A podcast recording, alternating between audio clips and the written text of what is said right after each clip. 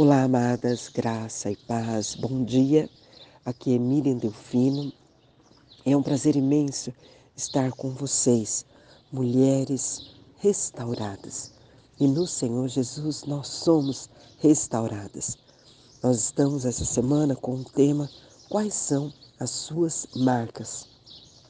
Nós vamos aprender hoje com Raabe. Quais as marcas de Raabe?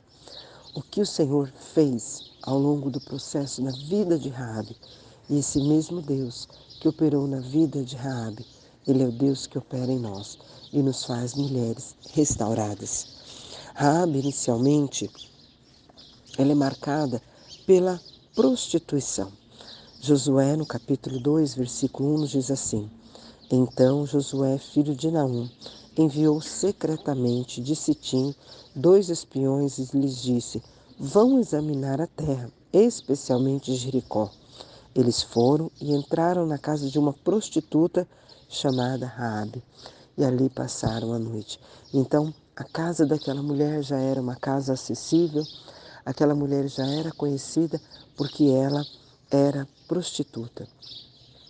Só que ao longo do texto nós vemos que era uma mulher que quebrantada pelo que ela soube sobre o Deus de Israel.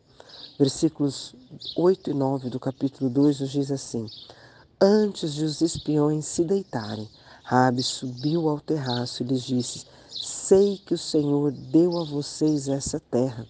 Vocês nos causaram um medo terrível e todos os habitantes desta terra estão apavorados por causa de vocês. Amadas, essa mulher, ela tem uma declaração muito forte. Ela fala: Sei que o Senhor ela já tinha ouvido falar sobre o Deus de Israel e ela tinha plena convicção sobre quem era o Senhor. Naquele momento, as suas marcas estavam sendo quebradas pelo que ela conhecia, que ela tinha ouvido falar do Senhor e ela também acreditava. Queridas, Deus, Ele tem um propósito lindo nas nossas vidas de nos transformar ao longo das nossas marcas. E o Senhor me deu algo muito particular. Quando eu estava fazendo esse estudo, o Senhor me disse: marcas fazem parte do processo no qual somos tratadas e curadas. As marcas que um, um dia nos doeram nos trazem a lembrança do trabalhar de Deus em nós para o seu propósito. Aqui Raabe, ela já apresenta uma situação, um posicionamento diferente, um posicionamento em que, olha, eu conheço sobre o Deus de Israel. Nós sabemos aí o, o resultado dessa conversa. Ela falou que ela pediu, né, que ela fosse preservada juntamente com a sua família. Os espias fazem um acordo com ela. A gente já vê uma marca sendo transformada, porque eles já tratam de uma forma diferente. E Raabe estava ali em defesa da sua vida, em defesa da sua família, porque ela conhecia quem era o Deus de Israel. E também nos chama a atenção que ela se preocupou com a sua família. Não sabemos como era o relacionamento de Raabe e a sua família, mas ela se preocupou em trazê-los para dentro da sua casa, para que eles também fossem poupados. Independente da sua marca inicial de uma prostituta, ela sabia que o melhor lugar para sua família era estar também protegido pelo Senhor. E nós sabemos que Raabe foi poupada. Josué, no capítulo 6, versículo 25, nos diz assim: Josué poupou a prostituta Raabe, a sua família e todos os seus pertences, pois ela escondeu os homens que Josué tinha enviado a Jericó como espiões. E Raabe vive, viveu entre os israelitas até hoje.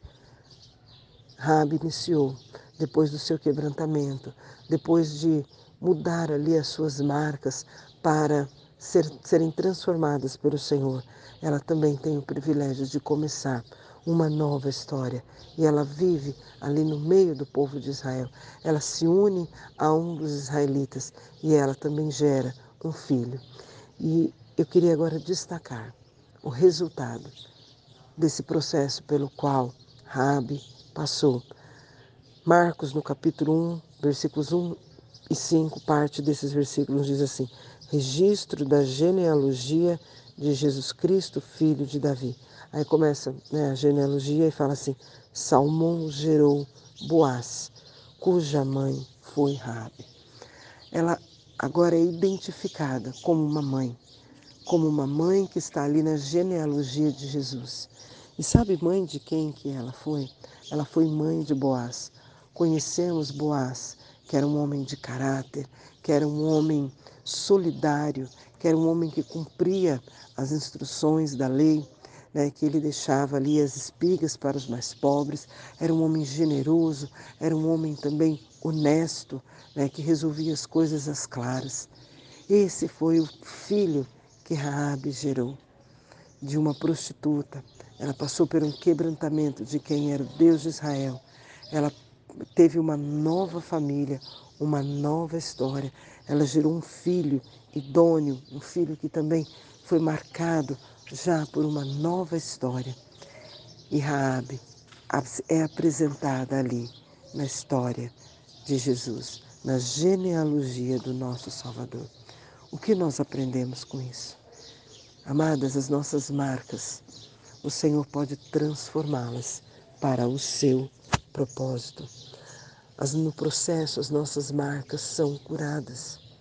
O Senhor, Ele nos trata, Ele nos dá uma nova história, mesmo que as nossas marcas sejam marcas de dor, elas também nos trazem uma lembrança do trabalhar do Senhor Deus em nós.